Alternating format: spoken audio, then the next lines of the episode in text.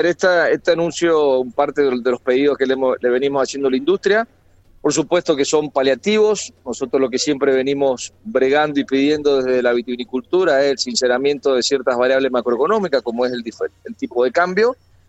Y ante estos pedidos, bueno, nos ofrecen esta posibilidad de tener un dólar diferencial. Mismo ofrecimiento nos hizo Massa en el mes de noviembre, cuando vino a Mendoza después de las heladas, eh, tema que no se cumplió. Ahora se comprometió que a partir del primero de abril vamos a tener un tipo de cambio diferencial para nuestras exportaciones eh, el tiempo no lo definió, sí le pedimos que por favor el tiempo sea largo, que sea un tiempo por lo menos hasta fin de año. Ustedes saben que los periodos de liquidación de las, de las, exportaciones de la vitivinicultura no son como la de la soja, por tanto necesitamos periodos más largos para poder liquidarlas. Y eh, un tipo de cambio que realmente sea favorable y nos ayude a paliar la caída en las exportaciones que tuvimos en el 2022.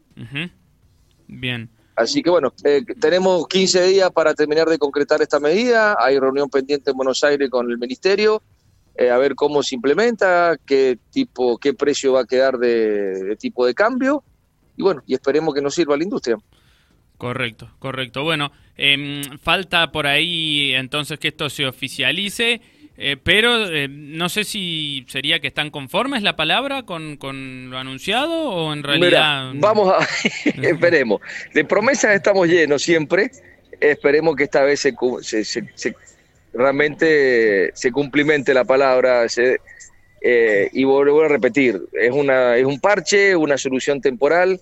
Creo que nuestros problemas mayores, como tenemos todas las economías regionales, no solamente el tipo de cambio, sino que es una inflación que hoy te quita cualquier competitividad en pocos meses. Mm. Eh, mientras la inflación en este país no se disminuya, mm, vamos a tener todas las variables económicas distorsionadas, vamos a tener eh, el, bolsillo del consumidor va a seguir estando castigado, lo cual nos castiga a nosotros las ventas en el mercado interno, cosa que bueno, en el 2022 no fue tan malo, solamente perdimos un 2% de participación de mercado, lo cual comparado con otros productos de la canasta básica tenemos que decir que el vino cayó poco o no cayó.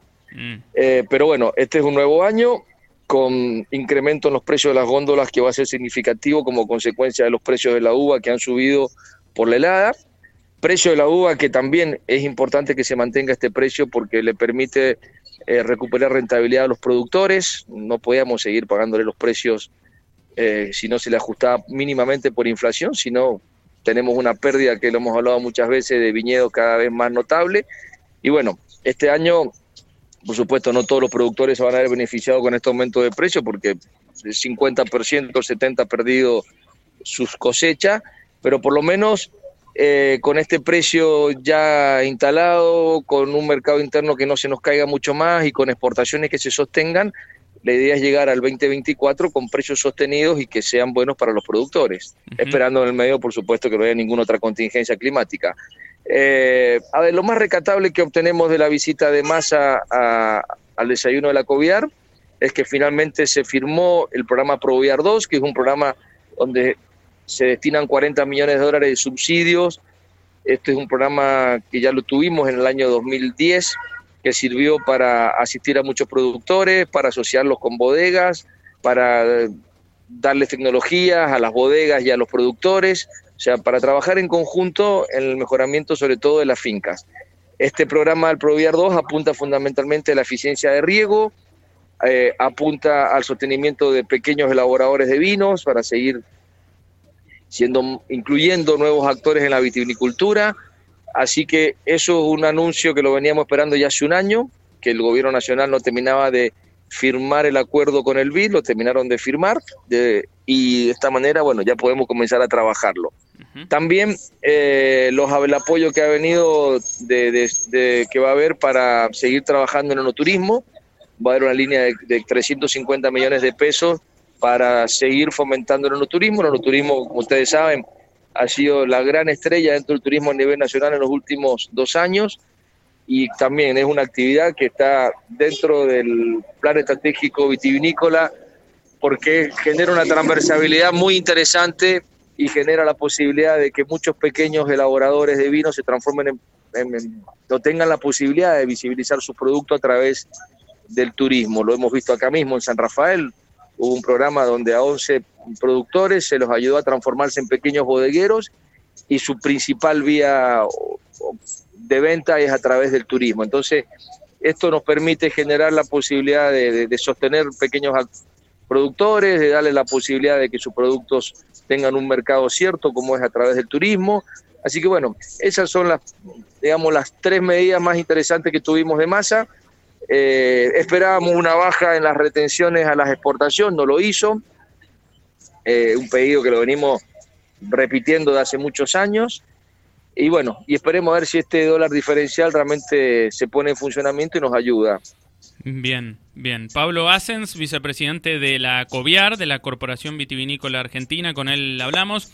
Eh, Pablo, bueno, y, fuera de esto, que obviamente es lo último y, lo más importante, eh, unos días antes de la visita de Massa, ustedes hacían referencia al tema de la importación de vinos, ¿no? Y, a esto de que había una sola bodega que estaba importando vinos. ¿Cómo, Importando. sí, ¿cómo es esto? Mira, la COVIAR siempre propuso que la importación de vino eh, no es lo más conveniente, sobre todo en un momento antes de la cosecha donde se están formando los precios. Bueno, repetir, precio que es fundamental para defender eh, la poca cosecha que ha quedado, para defender a los productores que les ha quedado poca uva.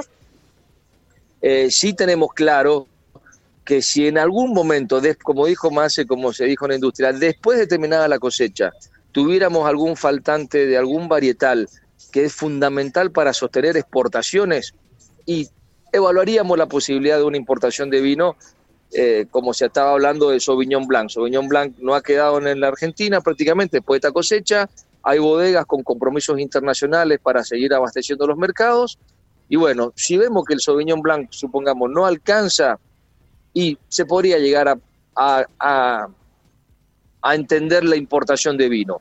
Pero en un momento como este, que estamos en plena formación de precios, totalmente en desacuerdo. Estamos totalmente en desacuerdo de que se importe vino porque eso presiona la baja en, la, en el producto primario. Bien. Eh, sobre todo por bodegas importantes que sabemos que tienen un poder de lobby que a veces no contempla la inclusión o de toda la cadena vitivinícola. Acá siempre decimos lo mismo, sin, productores no hay uva.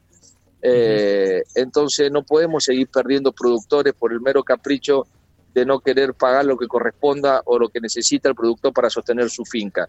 Y si hoy permitimos la importación indiscriminadamente, va a generar un daño muy grande, no solamente a los productores, sino también a los trasladistas, sino también a aquellas bodegas que no tienen la posibilidad de ir a importar vinos y ser competitivos en el mercado. Entonces, Creo que las reglas tienen que ser parejas para todos, pero fundamentalmente priorizando que ningún actor de la cadena vitivinícola se había perjudicado con la importación de vinos. Bien, bien, perfecto. Bueno, eh, Pablo Asens, vicepresidente de, la COVIAR.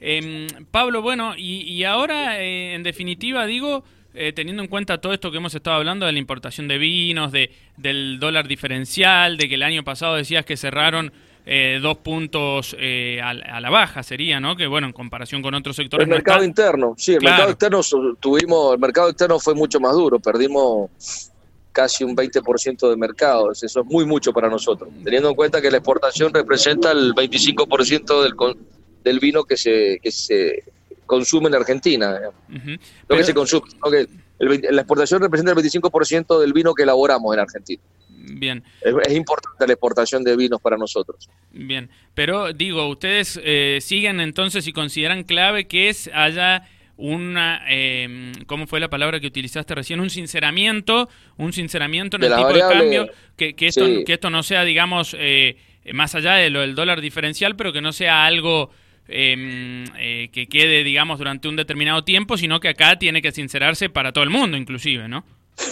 Exactamente. A ver, eh, el gobierno ha usado la palabra evaluación para asustar al consumidor eh, de que si se devalúa le va a afectar su bolsillo. A ver, el bolsillo de los consumidores está afectado por la, por la inflación.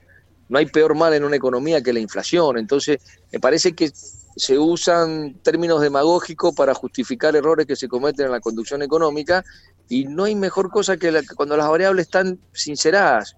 Nos pasa inclusive con la importación de productos al no querer sacar dólares de, de, 200 pesos, te ponen limitaciones para importar insumos que son fundamentales. Nosotros, la COVIAR, ha logrado destrabar la importación de muchos insumos vitivinícolas que no tienen sustitución en la Argentina, como el corcho, las barricas, las levaduras. Eso hay que importarlo sí o sí.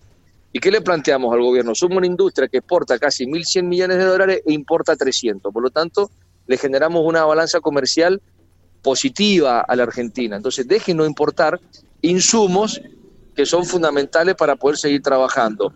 Ahora bien, eh, seguimos con esa tortuosidad de decir, ¿y por qué tengo que importar insumos a 200 dólares? Que le estoy generando un déficit a la Argentina que tiene que salir a pagar la diferencia de 200 dólares al exterior, la de 200 pesos por dólar. Entonces, a ver, si inseremos la variable, quizás cuando el dólar se libera no va a quedar en 3.75, quedará en 3.30 según algunos economistas, y tenemos un dólar que nos permite ser competitivo para exportar, tenemos claro el dólar para poder importar y cuál es el costo verdadero que tenemos en nuestros insumos, y de esa manera sinceramos la, la, economía, mm. porque la inflación ya nos llevó puesto, no por devaluar, hoy vamos a tener mayor inflación, eso está clarísimo. Entonces esta paradoja que siempre usa los gobiernos, es decir, quiero defender al, bolsillo del consumidor, no devaluando, ha sido el daño mucho peor, muchísimo peor. Y la Argentina necesita exportar, necesita traer dólares, necesita, necesita eh, crecer. Y la única manera de crecer es con variables claras, porque también si no hay variables claras, nadie quiere invertir, ni argentinos ni extranjeros en un país donde te cambian las reglas de juego todos los meses. Esta historia ya lleva 30 años que venimos, o 40 años que venimos permanentemente con estos ciclos, donde se pide que el Estado deje de intervenir en ciertas variables económicas que distorsionan todas, y no nos queda otra conclusión que decir, en los últimos 40 años la Argentina no creció, no creció con respecto a otros países, inclusive de Sudamérica. Entonces, y si se ha crecido, ha sido un esfuerzo extraordinario del empresariado pero esto es un país donde no fomenta la inversión, no fomenta la exportación. Entonces, creo que ya es hora, ya creo que estamos en el fondo de un pozo, eh, donde es hora de que eh, quien nos gobierne sea de cualquier eh, color político o en los partidos ya que manejan la Argentina, sea oficialismo o oposición, se pongan a trabajar en serio porque los años pasan y seguimos en la misma situación. Ayer veía, anoche veía en un programa de televisión el salario real, cómo se ha comportado eh, a valores constantes de hoy, desde el 95 hasta el día de hoy, y tenemos el mismo salario real que hace 30 años. ¿Y eso qué significa? Que nos empobrecimos, que no crecimos.